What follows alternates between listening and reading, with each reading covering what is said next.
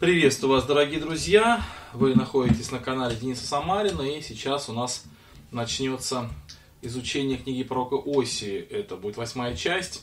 Если вы слушаете меня в записи, то можете перемотать на 5-7 минут, потому что само изучение начнется через 5-7 минут, а пока мы подождем всех присоединившихся. 5-7 минут, потому что само изучение так. начнется через 5-7 минут, а пока мы подождем всех присоединившихся. 5-7 минут. Ага. Я скину ссылочку. Пожалуйста, пока напишите, кто уже присоединился, как меня видно, как меня слышно. И почему-то есть раз, раз, раз, наверное. Раз, а вот так вот будет намного лучше. Хорошо, сейчас ссылочку я скину в свой телеграм-канал. Так, ссылочка есть. Уже, наверное, есть кто. Так, ага, Богдан присоединился. Хорошо пожалуйста, можете написать, как меня видно или как меня слышно. Так, все хорошо видно, все хорошо слышно. Ну, слава богу, я очень этому рад. Приветствую, Антон, приветствую из Белгорода. Uh, no Name пишет приветствие. Рад вас всех видеть, видеть. И даже No Name. Так, я немножко сегодня припозднился, потому что прямо перед самым началом эфира мне позвонили, пришлось отвечать. И я поэтому припозднился. Но ничего, ничего. Мы надеюсь, мы, мы, надеюсь, мы начнем вовремя. Так, камеру надо немножко подвинуть так, чтобы было более центрально. Так, хорошо. Угу. Надеюсь, все у нас хорошо получается. Так. Не видно фонарик. Фонарик вот должен быть видно так вот. Так, ну ладно, друзья, какие у вас новости, что интересного у вас? Я вот был в поездке, был в Армении, в Ереване, потом в Москве, в Туле, вернулся домой вчера поздно вечером. И сегодня уже мы с вами вместе встречаемся на эфире. Ух ты, как много комментариев пришло, пока я отвлекся. Так, приветствие Сомской области, Краснодар, Ванкувер, Вашингтон, Андрей Сбитнев рад видеть. Андрей Кропачев из Воскресенска, перед привет. Ниагара Фолс, Октябрьская, Дмитрий, рады вас видеть. Ага, Днепр, Украина. Сегодня звук громче. Ну да, я учел ваши пожелания. Германия, Штендаль, Тула. Тула, да. Вот, Марина, кстати, вот, значит, вы же попали на эфир, слава богу, хорошо. Вот, да, вы звонили, да. Смотрите, то есть получается, вот я сейчас хочу объяснить некоторым. У нас есть две группы. Одна группа это моя основная группа, где я выкладываю все ссылочки, все проповеди, там все-все-все. И вторая группа, там намного меньше участников. Это группа для обсуждения. И э, вот как раз вторая группа, наверное, вам и недоступна была. Первая должна быть доступна. Ну хорошо. Бальджик в Ереване не был, я его не видел. Нет, не было его. Батайск. А, ну, Марина, я все равно, мы разблокируем вас и там, и там. Если кто-то еще заблокирован где-то у нас, напишите, пожалуйста, там по тем э, координатам, которые я дал, там можно написать э, пользователь Telegram, вас разблокируют. Ну, а Марина, мы вас разблокируем сами.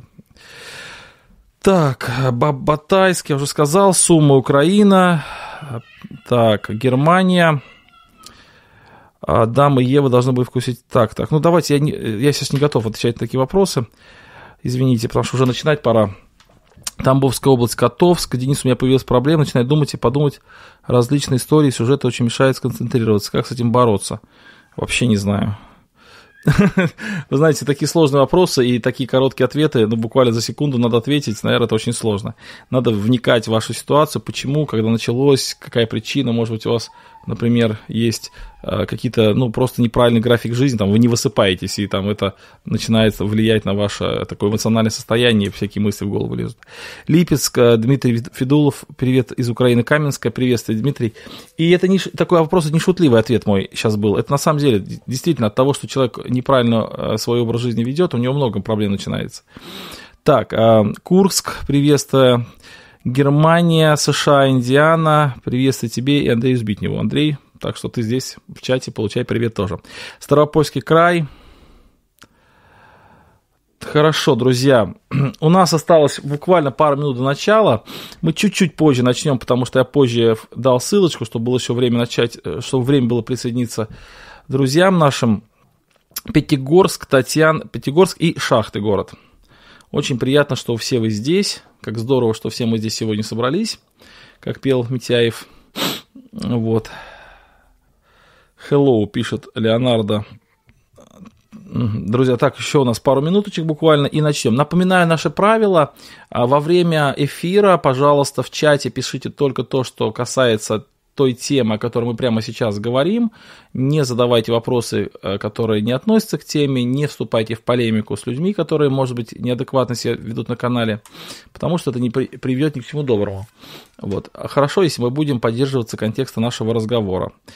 Нижний Вартовск, приветствую, брат Денис, приветствую, Америка, Ванкувер. А, Леонардо, понял, да, хорошо. Милеус, Башкирия, Милеус, город такой, я не слышал даже. Надеюсь, вам не слышно, как там плачет моя сейчас маленькая девочка, что-то она раскопризничалась, но надеюсь, вам это не слышно. Добрый вечер от Елены, добрый вечер, Елена, тоже рады вас всех видеть. Итак, друзья, еще ровно одна минуточка, и мы с вами начинаем. Германия, Падаборн, Америка, тоже к нам здесь присоединилась наше общение. Ольга, привет, приветствую, брат Денис. Владимир, желаем вам и вашей семье Божьих благословений, когда будут вопросы и ответы. Вопросы-ответы планируются в субботу. Кстати, я каждое воскресенье вечер в телеграм-канале у себя высвечиваю, вы, вы, ну, как бы отражаю или опубликую а, расписание на ближайшую неделю. Я это делаю как раз для того, чтобы вам было удобно. Вот, например, там было написано, что сегодня в 21.00 у нас будет разбор книги Оси, а в субботу там написано, что у нас будет вопрос-ответы. И если вы подписаны на мой канал, то вы всегда можете видеть, когда что будет, просто ориентируясь на это сообщение. И оно закреплено в канале сверху, там можно нажать на кнопочку и посмотреть. Тираспольская церковь тоже присоединилась. Курск. И э, Дмитрий, добрый вечер. Хорошо, друзья, мы с вами начинаем. Сейчас мы помолимся с вами. Я выключу камеру, и мы помолимся. И после этого уже начнем наше с вами общение.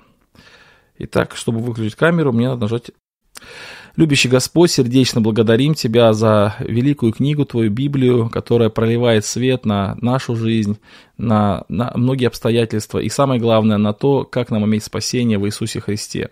Благодарим Тебя за то, что мы имеем возможность так общаться через интернет, изучать книгу Твою, Слово Твое. Благослови нас в этом. Слава Тебе за все. Аминь.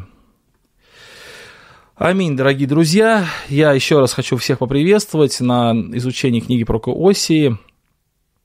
И я рад, что очень многие присоединились. Здесь подсоединились сейчас из Канады еще и многие другие. И, друзья, мы уже восьмую лекцию, восьмую часть нашего изучения э, продолжаем, изучение, изучение книги про Квоси. Я прошу прощения, что сегодня немножко у меня заплетается язык, и чуть-чуть я путаюсь в словах, потому что была очень сложная поездка, и я вчера очень поздно приехал, сегодня был загруженный день, немножко подустал, но, надеюсь, это не помешает, ну, более-менее внятно говорить о том, о чем я хочу вам сказать. Итак, друзья, мы с вами уже восьмой раз встречаемся именно по книге про Кооси, а сами эти онлайн-разборы по понедельникам у нас уже много лет, ну, может быть, года три или четыре продолжаются я запутался, и мы с вами вместе уже изучили книгу Деяния апостолов, и послания, разные-разные послания, и вот сейчас подошли к книге про Коси. И мы с вами изучили надписание этой книги и первый раздел этой книги, которые э, с первой главы, со второго стиха по третью главу, пятый стих, по конец третьей главы, э, этот раздел называется «Израиль. Неверная жена». И это очень интересный раздел, в котором мы увидели много того, как Бог строит свои отношения с Израилем, и какие планы у него по отношению к своему народу, и как это перекликается с нашей, с нашей с вами жизнью. И следующий раздел, это раздел с 4 главы 1 стиха до 11 главы, 11 стих, это не конец 11 главы, это э, часть 11 главы. Этот раздел можно назвать «Преступление и наказание». Ну, наверное, это все-таки не по э, роману Достоевского, а просто потому, что в, этой, в этом разделе очень ярко видно Э, за что Бог наказывает свой народ и как он наказывает. То есть он определяет преступление и определяет наказание. И сейчас, мои друзья, посмотрим. У нас я, я подготовил два слайда по этому поводу. Мне кажется, что они довольно интересные, и мне кажется, что они очень назидательные, потому что они показывают некоторые глубины а, тех процессов, которые происходят в человеке и во взаимоотношении человека с Богом. Кстати, немножко отвлекусь и скажу о том, что а, есть два вида проповеди. Есть проповеди текстовые и есть проповеди тематические. А чем они отличаются друг от друга? Тематическая проповедь – это проповедь, в основе которой лежит тема. Например, тема, допустим, как нам вести себя там, на, работе, допустим, или в чем проявляется любовь Бога к нам, или еще как, или благословение молитвы. И проповедник, он во всей Библии смотрит тексты какого-то священного писания, и эти тексты э, группирует и открывает эту тему. А текстовая проповедь, она отличается тематически тем, что у ней тема заложена в самом тексте, и проповедник не выходит за рамки только одного текста для того, чтобы раскрыть вот ту тему, которую он из этого же текста и взял. И эта проповедь обычно намного более глубокая, чем тематическая, потому что тематическая проповедь, она берет много разных текстов и как бы по верхам проходится, то есть как бы она только... Это неплохо, это неплохо, это просто обзор. Вот знаете, как обзор, как бы с высоты птичьего полета рассматривается какая-то тема. А текстовая проповедь, она углубляется, она изучает текст настолько глубоко, чтобы увидеть то, что не видно при таком поверхностном, быстром просматривании. Почему вот очень важно изучать э, Священное Писание именно текстовым, текстовым методом? То есть очень важно погружаться в контекст вот повествования вот данного, на данный момент времени, который мы читаем, да, потому что открываются те глубины, которые никогда мы не заметим без тщательного исследования. Поэтому написано, что надо исследовать Священное Писание. Они а, открывают то, что не заметишь при беглом прочтении. И вот как раз книга про Куосии, она открывает многие-многие вещи, которые актуальны сейчас, актуальны на данный момент, и которые, наверное, незаметно, если даже много-много раз прочитать эту книгу, но прочитать без тщательного исследования. Итак, друзья, первый слайд, который мы сегодня будем изучать, это слайд, который э, рассказывает о, вернее, который основан на первых трех стихах 4 главы. Давайте прочитаем этот слайд и попробуем, попробуем его изучить. Итак, первые три стиха 4 главы книги пророка Осии. «Слушайте слово Господня, сыны Израилевы, ибо суд у Господа с жителями сей земли, потому что нет ни истины, ни милосердия, ни богопознания на земле, клятва и обман, убийство и воровство, и прелюбодейство крайне распространились, и кровопролитие следует за кровопролитием. Зато восплачет земля это, и изнемогут все, живущие на ней, со зверями полевыми и птицами небесными, даже и рыбы морские погибнут. Итак, дорогие друзья, это первые три стиха вот этого большого раздела – который начинается с 4 главы и заканчивается 11 главой, 11 стихом. И эти три стиха, они как бы предваряют этот раздел. Они говорят о том, о чем будет весь раздел. «Слушайте слово Господня, сыны Израилева».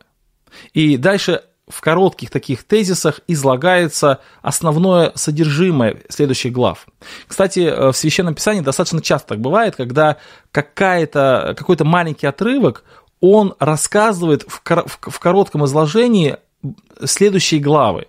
Например, апостол Павел любил использовать такой метод, когда он 2-3 предложения скажет, а потом эти 2-3 предложения раскрывает более подробно на протяжении многих-многих глав.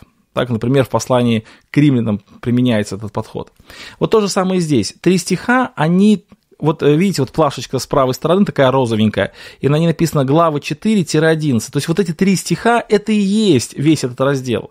То есть дальше просто будет более подробное объяснение, более развернутый комментарий к тому, что уже Господь здесь сказал. А здесь он сказал, что а, что здесь есть а, обвинение Бога, есть э, суть, суть этого обвинения, то есть суть э, как бы, его претензий к народу, и приговор, что будет из-за того, что они так себя ведут. Давайте я переключусь на ваши комментарии. Добрейшего э, вам, так, так, так. Тут какой-то, знаете, иногда просто читаешь комментарии, комментарии и непонятно, что написано. Тут кто-то пишет, что слайд плохо, плохо виден. Действительно ли слайд плохо виден? Вот напишите, пожалуйста. Ну, у меня как бы все видно хорошо. Сейчас я проверю, как это... Да нет, мне кажется, все хорошо видно. Итак, друзья, я уже сказал, что первые три стиха – это краткое содержимое вот следующего, следующих э, восьми глав. Дальше, друзья, из чего состоит эти главы? Желтенькая, желтенькая плашечка, посмотрите, видите, обвинение, то есть первые два стиха – это следующие главы, которые описывают обвинения, за что конкретно Бог будет наказывать свой народ. И красненькая плашечка – это третий стих, это приговор, обвинение и приговор. И вот именно такая структура у глав с 4 по 11. Теперь давайте посмотрим на содержимое этих, э, этих отрывков. А, на содержимое Друзья, мутный шрифт, наверное, у вас только с левой стороны, где вот этот мелкий шрифт. Так и должно быть. Основной слайд вам видно хорошо, я уверен в этом. Потому что, ну, я проверил, и э, многие тут пишут, что тоже хорошо. Вот. Давайте посмотрим на содержимое этих трех стихов. Начнем с самого начала. «Слушайте слово Господня, сыны Израилевы». А, дело в том, что следующие главы в некоторых случаях будет обращение к конкретным личностям. Например, наш следующий слайд – это обращение к священникам. И Бога, у Бога есть разговор с определенными категориями людей. Но есть разговор и со всеми людьми сразу. И вот здесь как раз вот самое начало обвинительного приговора, который Бог выносит своему народу, он обращается ко всему народу. То есть виноваты все – у нас всегда есть какое-то а, такое, знаете, желание переложить нашу вину на кого-то. Вот, вот так виноваты люди. Я помню, как-то с одним молодым человеком разговаривал, этот молодой человек верит в то, что нашим миром управляют масоны, да, например. Вот, ну, я в это не верю, а он верит. Но это не так важно для нашей с вами темы. И вот он говорит, что вот эти все вот рок-музыку, все фильмы ужасов и так далее, и так далее, они приду, это придумали масоны для того, чтобы развращать людей. А сам он это все смотрит и все это слушает. И я его спрашиваю, хорошо, но допустим, все это придумали масоны. Но вот лично тебя кто заставляет? Какой масон лично к тебе представлен, чтобы тебя заставлять слушать эту музыку или смотреть эти фильмы. Это же твой собственный выбор. Да, пусть они к этому нас а, подводят, пусть они к этому мотивируют нас или распро- а, распространяют эту культуру таким образом, чтобы она как можно больше людей захватила, но ты лично сам Можешь сделать выбор, ты же можешь смотреть, а можешь нет. Почему лично ты это смотришь? И вот наша беседа с ним, она как раз и заключалась в том, что он говорит, вот, все эти вот, а, э, если бы их не было, было бы легче. Вот так человеку. Иногда у человека дома разруха, у него дома, не знаю, там, дверка шкафа не прикручена или не убрана, или во дворе грязно, а он ругает правительство, он ругает каких-то, может быть, э, э, олигархов или еще что-то, что они разворовали страну, и все очень плохо в этой стране. Вот так вот человеку свойственно перекладывать вину, ответственность ответственность за свою жизнь на кого-то другого. Да, действительно, существуют какие-то силы, существуют какие-то а, обстоятельства, которые на нас влияют, но лично твой выбор никто не отменял. Вот то же самое в духовном. Иногда в церкви не очень хорошее положение, иногда не очень хорошие душепопечения оказывается, не очень хорошие проповеди говорят. Иногда действительно в церкви ну, нет того должного состояния, которое должно быть в церкви но э, это не оправдывает твое личное зло, не оправдывает твой личный грех, не оправдывает твою личную а, ссору с а, соседом или с братом или сестрой. Если у тебя плохие отношения с другом или с кем-то еще, это никак не оправдывает тебя самого. И поэтому, несмотря на то, что несмотря на то, что у, э, э, э, несмотря на то, что у у Оси тоже будут обвинения на священников. Он будет говорить следующее, вот в следующем слайде мы будем говорить, вот вы, священники, виноваты, вот вы виноваты в том, что народ до, до, дошел до такое состояние. И пророков он будет обвинять, и властей он будет обвинять. Но начинает он обвинение, обращаясь ко всему народу. Не ко всему народу. Вот. Поэтому э, для нас тоже важный урок, чтобы нам понимать, что за наше собственное состояние мы ответственны. А, не пойму, обличение написано ясным, понятными словами, что там интересного для нас. Книга Самуила, Зекили или не имеет, даже там есть над чем подумать. Так, не совсем понял ваш комментарий. А, Иван пишет, сегодня Алекс Бленд комментирует 12 главы оси. Думаю, интересно послушать Дениса и Алекса. Ну, наверное, интересно. Хорошо. Бог в несколько частей дал послание Оси за несколько лет. Вопрос такой. Да, действительно, книга Оси не написана за один раз. Это сборник его проповедей, которые были произнесены на протяжении определенного времени. Но, тем не менее, все равно это все связано в одну логическую линию. Хорошо. Итак, мы уже сказали, что обращение идет к сынам Израилевым, ко всему народу, что в данном состоянии э, народа виноваты они все. Хорошо, давайте теперь посмотрим, друзья, на то, что именно, в чем именно они обвиняют, что, в чем именно Бог обвиняет народ свой. Итак, тут есть несколько обвинений. Первое обвинение содержится в первом стихе, потому что, он пишет, потому что нет ни истины, ни милосердия, ни богопознания на земле. Вот эти три обвинения касаются отношений народа и Бога. Истина, милосердие и богопознание – это отношения народа и Бога. Второй стих – клятва и обман, убийство и воровство, прелюбодейство и кровопролитие – это отношения народа между собой, то есть отношения людей друг с другом – мы видим, да, вот эти две части, отношения людей и Бога и отношения людей друг с другом. И, конечно, нетрудно заметить, что вот эти две части, они похожи на две, на, дво, на две скрижали. Э, известно, что в скрижалях было 10 заповедей, и часть этих заповедей касались отношений человека и Бога, и часть этих заповедей касались отношения э, человека и человека. И поэтому Бог как бы обвиняет свой народ в том, что они нарушают и заповеди отношений человека и Бога, и заповеди отношения человека и человека. И вот это обвинение существует не только у пророка Осии по отношению к народу израильскому, но и у других пророков, например, у Исаия и у, э, допустим, Иеремии. Давайте прочитаем книгу про Иеремии. Вот с левой стороны от заповедей вы можете увидеть Иеремия 7 глава с 9 по 11 стих. Как? Вы крадете, убиваете, прелюбодеетесь, клянетесь во лжи, кадите Ваалу, ходите во след иных богов, которых вы не знаете, а потом приходите и становитесь перед лицом моим в доме сем, над которым наречено имя мое, и говорите, мы спасены, чтобы впредь делать все эти мерзости – не соделается ли вертепом разбойник, не соделался ли вертепом разбойников в глазах ваших дом этот, над которым наречено имя мое? Вот я видел это, говорит Господь. Обратите внимание, очень похоже обвинение. Крадете, убиваете, прелюбодействуете, потом клянетесь во лжи, да, вот очень похоже обвинение. Дальше, э, в, кадите другим богам, а потом приходите и говорите, мы спасены. То есть такой взгляд, такой, да, уверенности во спасении. Мы спасены, потому что мы верим в единого Бога. А он говорит, но жизнь ваша совершенно иная. И неужели вы не видите, что это неправильно? То есть вот такие обвинения, которые затрагивают как бы и отношения человека с человеком, человека с Богом, они прослеживаются у всех народов, у всех, э, во всех э, пророках. Потому что это заповеди, это основная, э, как бы основной закон, который был оставлен Богом человеку. Здесь вопрос такой от Гавриила пришел, а почему такой порядок? Это порядок очень интересный. Дело в том, что вот я, э, видите, с левой стороны такую красную линию, э, стрелочку вниз. Дело в том, что именно этот порядок, он знаете, вот как вот э, есть такая пирамидка, и вот одно кольцо, детская пирамидка, сначала большое кольцо, потом поменьше кольцо, меньше, меньше, меньше, и вот там и, и сверху самая такая маленькая колечко. Так и здесь. А, дело в том, что один грех, он цепляет за собой другой грех. И более того, один грех основан на другом грехе. Когда у человека нет богопознания, так, вот когда у него неправильные отношения с Богом, эти неправильные отношения с Богом выливаются и в отсутствие правильных отношений с людьми. Посмотрите, вначале а, а, а пророк обличает народ в том, что у них неправильное богопознание или вообще его отсутствие, и потом говорит, что у вас неправильное отношение и с людьми.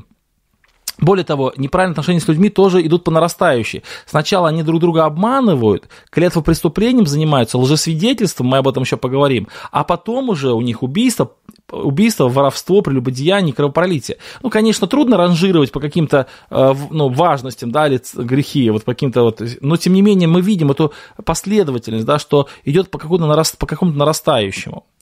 Но хотел бы обратить внимание, друзья, вот на вот этот момент, что ни истина, ни милосердие, ни богопознание на земле. Что это за слова? В чем именно Бог объявля... обвиняет свой народ? Мы уже сказали, да, обвинения касаются нарушения отношений человека с Богом и нарушения отношений человека и человека. Так вот, в чем именно народ израильский нарушил отношения с Богом? Что такое нет истины, что такое нет милосердия и что такое нет а, богопознания на земле? Друзья, дело в том, что истина в данном тексте здесь подразумевается некая надежность, твердость, уверенность, искренность. И эти все качества, они касаются именно надежности и продолжительности, внимание, послушайте, союзных э, отношений сторон, связанных между собой заветом. Опираясь на эти отношения, две стороны могут с полным доверием полагаться друг на друга. Вот слово истина здесь это не просто какая-то правда или какая-то там проверенный факт. Это истинная, истинность, то есть твердость, истинность в смысле уверенности друг в друге. Это заветные отношения мужа и жены. Не зря же книга про Осия, она проводит аналогию. Кто был на предыдущих разборах, то знает, что как Осия должен принять и простить свою жену, которая прелюбодейца, жену Гамель, так и Бог прощает свой народ, который ушел в прелюбодейство в духовном смысле. И как раз и Бог обвиняет народ свой, как будто бы муж обвиняет свою неверную жену. Он говорит, что нет истины, то есть нет вот этой честности, нет вот этой уверенности, нет вот этого, э, вот этих надежных, союзных отношений, которые связаны с заветом. Здесь очень важно немножко некоторые вещи проговорить. Вот слово «союзные отношения». Представьте, две армии, да, два союзника, два а, таких вот политических, может быть, союзника или экономических, бизнесмена, два, которые должны друг другу доверять. Потому что э, когда два человека или две армии, две страны союзничают, они доверяют друг другу те вещи, которые можно использовать друг против друга. И э, подразумевается, что каждый будет отстаивать интересы другого, на него можно положиться. И Здесь написано слово э, заветные отношения. Заветные отношения. Вот что такое заветные отношения? Когда я э, вступаю в какие-то коммерческие отношения с человеком, то я преследую свою выгоду. И если вдруг по каким-то причинам та сторона, с кем я заключил договорные отношения, перестает свою, э, свой договор выполнять, свою часть договора выполнять, то я имею свою часть договора тоже расторгнуть, тоже перестать выполнять. Или если он ненадлежащим образом выполняет свою часть часть договора, то я могу соответствующим образом э, штраф определить какой-то или, может быть, какую-то часть работы тоже не выполнить. Это договорные отношения. А вот заветные отношения, они другие. Я выбрал себе в супругу, ну, в супруге, мою супругу Аню, да, и мы вступили в заветные отношения. Даже если по каким-то причинам она не сможет выполнять своих э, обязательств, например, заболеет или еще что-то, это никак не влияет, не должно влиять на мои отношения к ней. То есть у меня с ней недоговорные отношения построены на выходе. Я скажу, ну извини, вот ты заболел, тебе ты не можешь на мне готовить еду, поэтому я э, тоже часть своих отношений к тебе убавлю. Нет, заветные отношения подразумевают полную отдачу вне зависимости от того, какую, какую сторону, какое положение занимает другая сторона. Ну, э, вот. И Бог со своей стороны завет выполняет. У него заветные отношения с народом израильским. Но он говорит, что у вас нет истины. То есть вот, вот эти заветные отношения с вашей стороны нарушены. Вы так не поступаете. То есть вы ненадежный сотрудник, союзник. Вы не твердый, на вас невозможно положиться. Вот поэтому он говорит, что нет истины. Обратите внимание, что книга Оси, эта же книга Оси во второй главе, в 19 стихе и, обра... и обручу тебя навек, обручу тебя мне в правде, в суде, в благости и милосердии. Очень похожие слова, видите, и у, у, у тебя нет ни истины, ни милосердия, ни богопознания, а здесь я обручу тебя в правде, в благости и милосердии. То есть Бог именно вот этого ожидает, как муж ожидает от своей жены верность, правду, милосердие, вот эти качества, так и Бог от своего народа ожидает этого. И Он обвиняет свой народ, что у тебя этого нет, нет истины. И я уже сказал, друзья, что истина в данном случае это некая такая твердость, надежность, уверенность, а, надежность и продолжительность союзных отношений, связанных заветом, опираясь на которые две стороны могут с полным доверием полагаться друг на друга. И вот Бог обвиняет в этой неверности свой народ. Милосердие. А милосердие – это слово, которое очень-очень часто использует пророк Осия. Кстати, вот слово «истина» редко-редко используется. По-моему, у Осия вообще один раз, а у других пророков редко.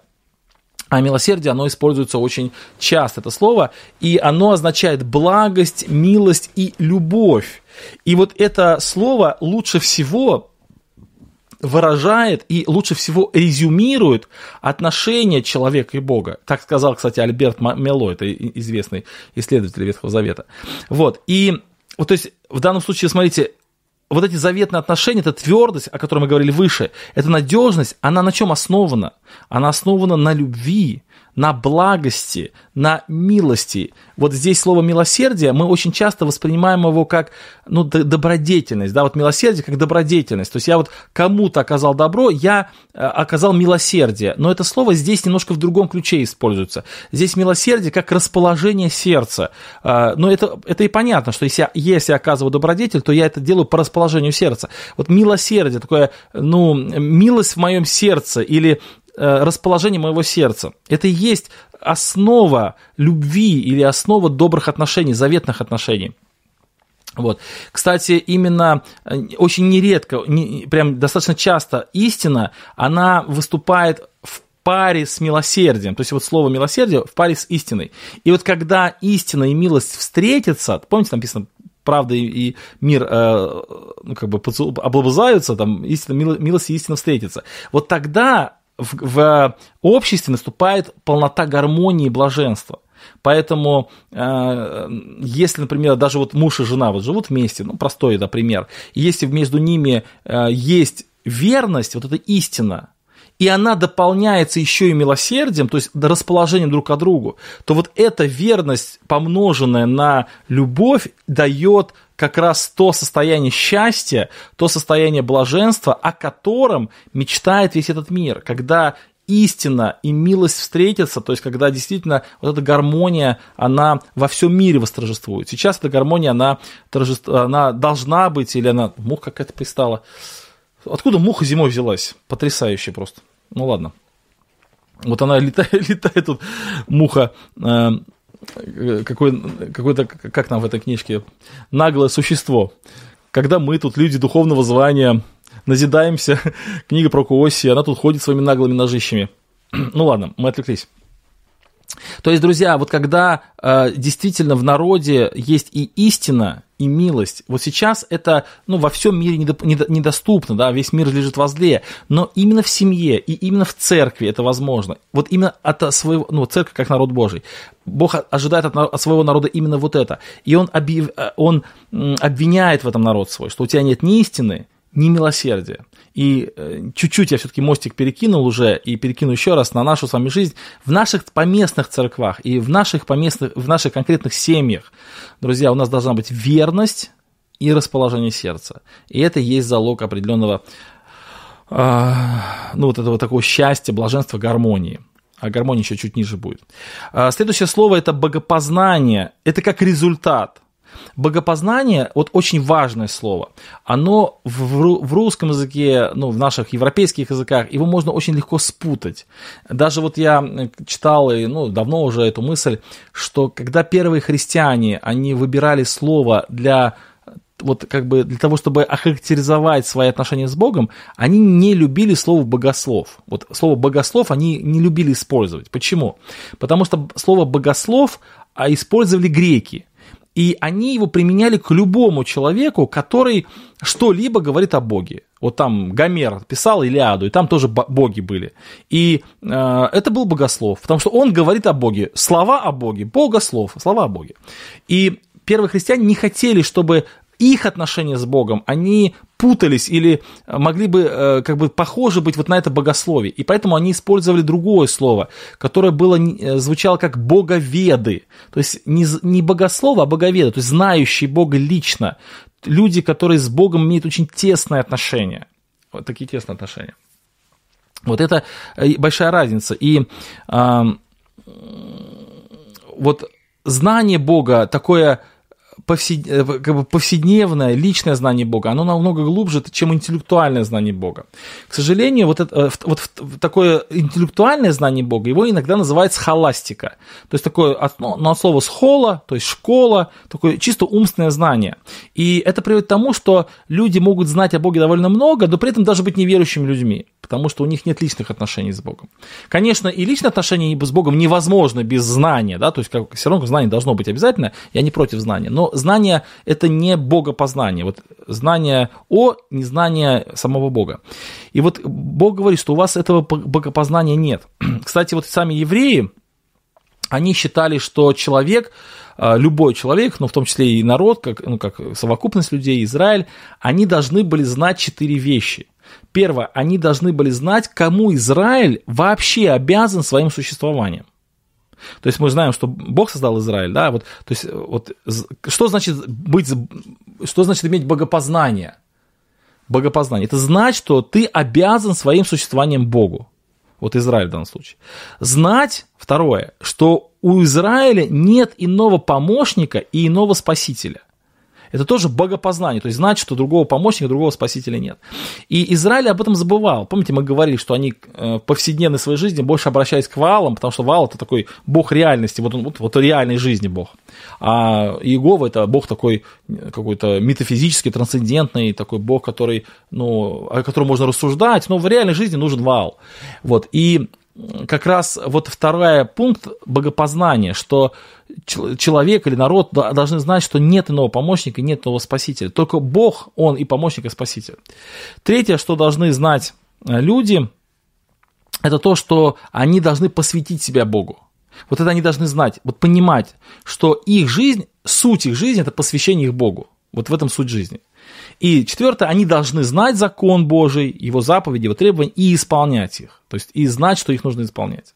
Вот такие вот четыре пункта это отмечали сами раввины, сами иудейские мыслители, что богопознание это не просто некие факты о Боге. Вот помните, Иаков э, говорит о том, что настоящая истинная вера, она не существует в, только в рамках какого-то фактич, фактологического знания. То есть вот ты знаешь, что Бог един. Ну да, ты это знаешь, ты хорошо делаешь, молодец. Но этого недостаточно, потому что бесы, они тоже так же знают. То есть у бесов точно такая же фактологическая основа. То есть они тоже знают, что Бог един. Но этого недостаточно. Вот как бы твоя вера должна быть больше, чем вера бесов. Ты должен еще и знать, как это применять в практике. То есть твое знание должно быть больше, чем знание фактов. Оно должно быть знанием реальности. Вот.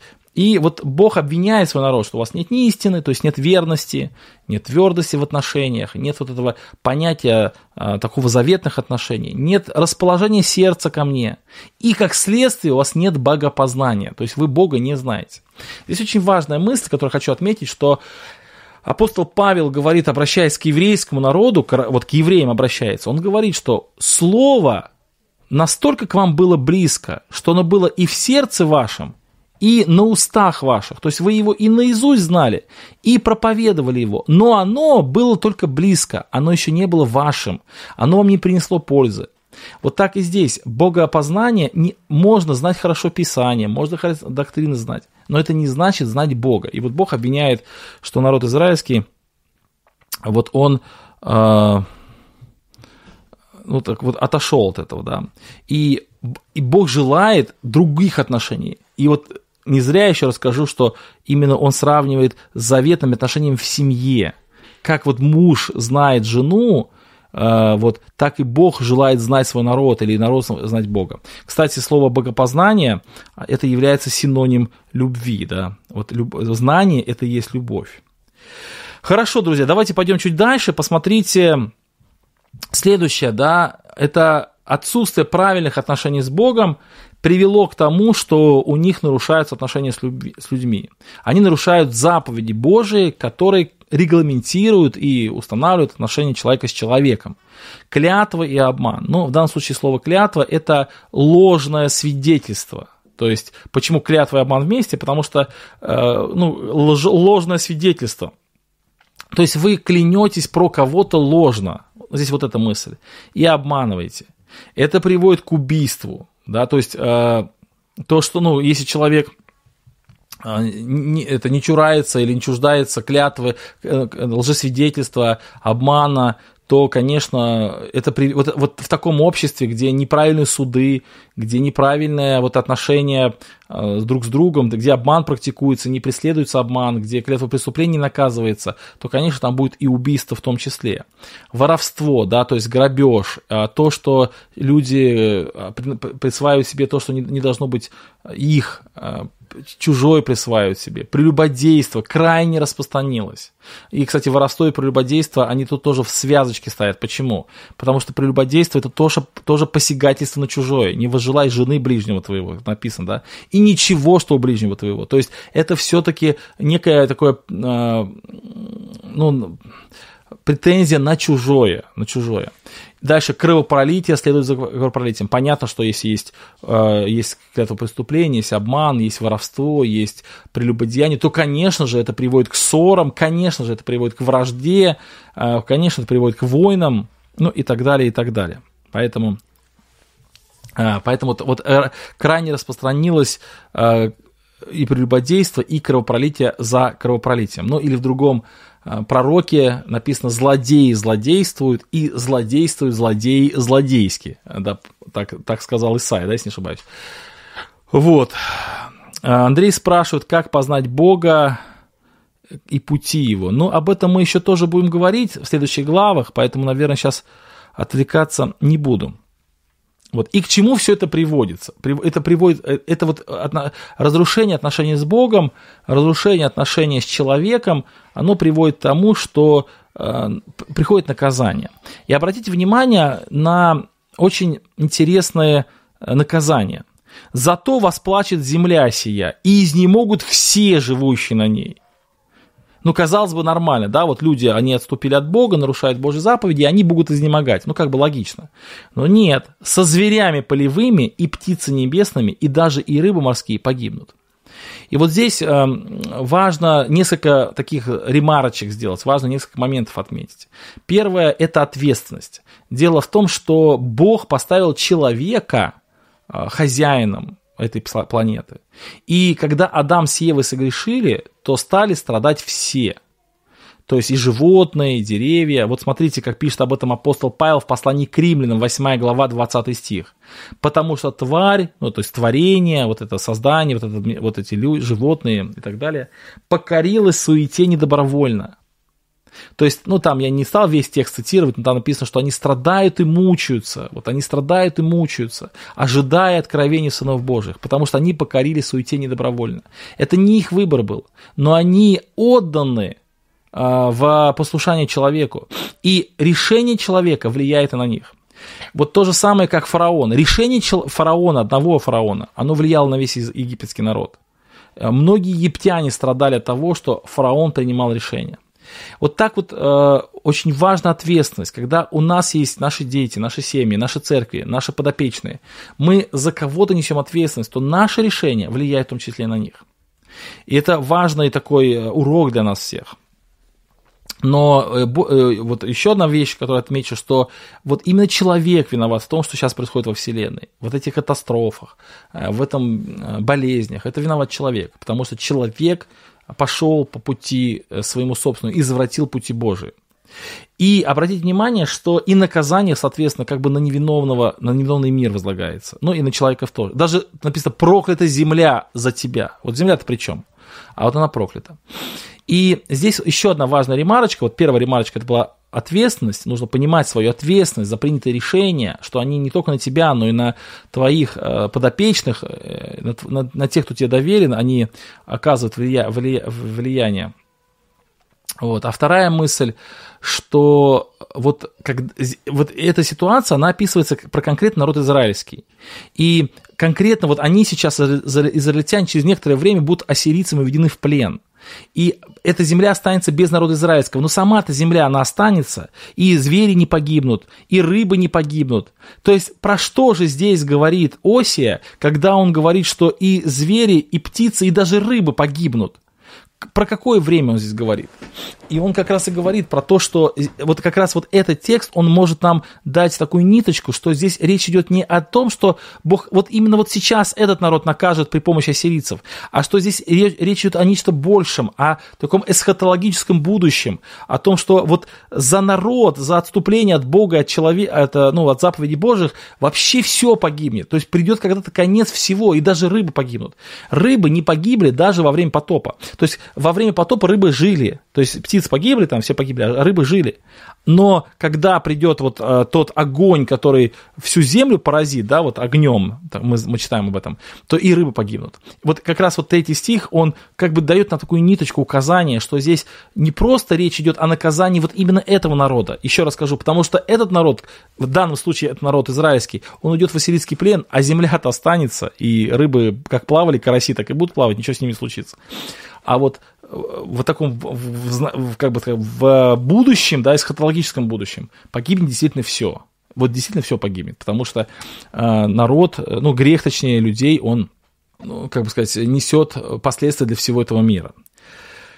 Хорошо, друзья. Итак, мы этот слайд поняли, да, и, да, и коротко его повторим. Этот слайд показывает нам направление будущих рассуждений оси. Он говорит нам о том, что эти, вот эти три стиха – это краткое содержимое глав 4 по 11.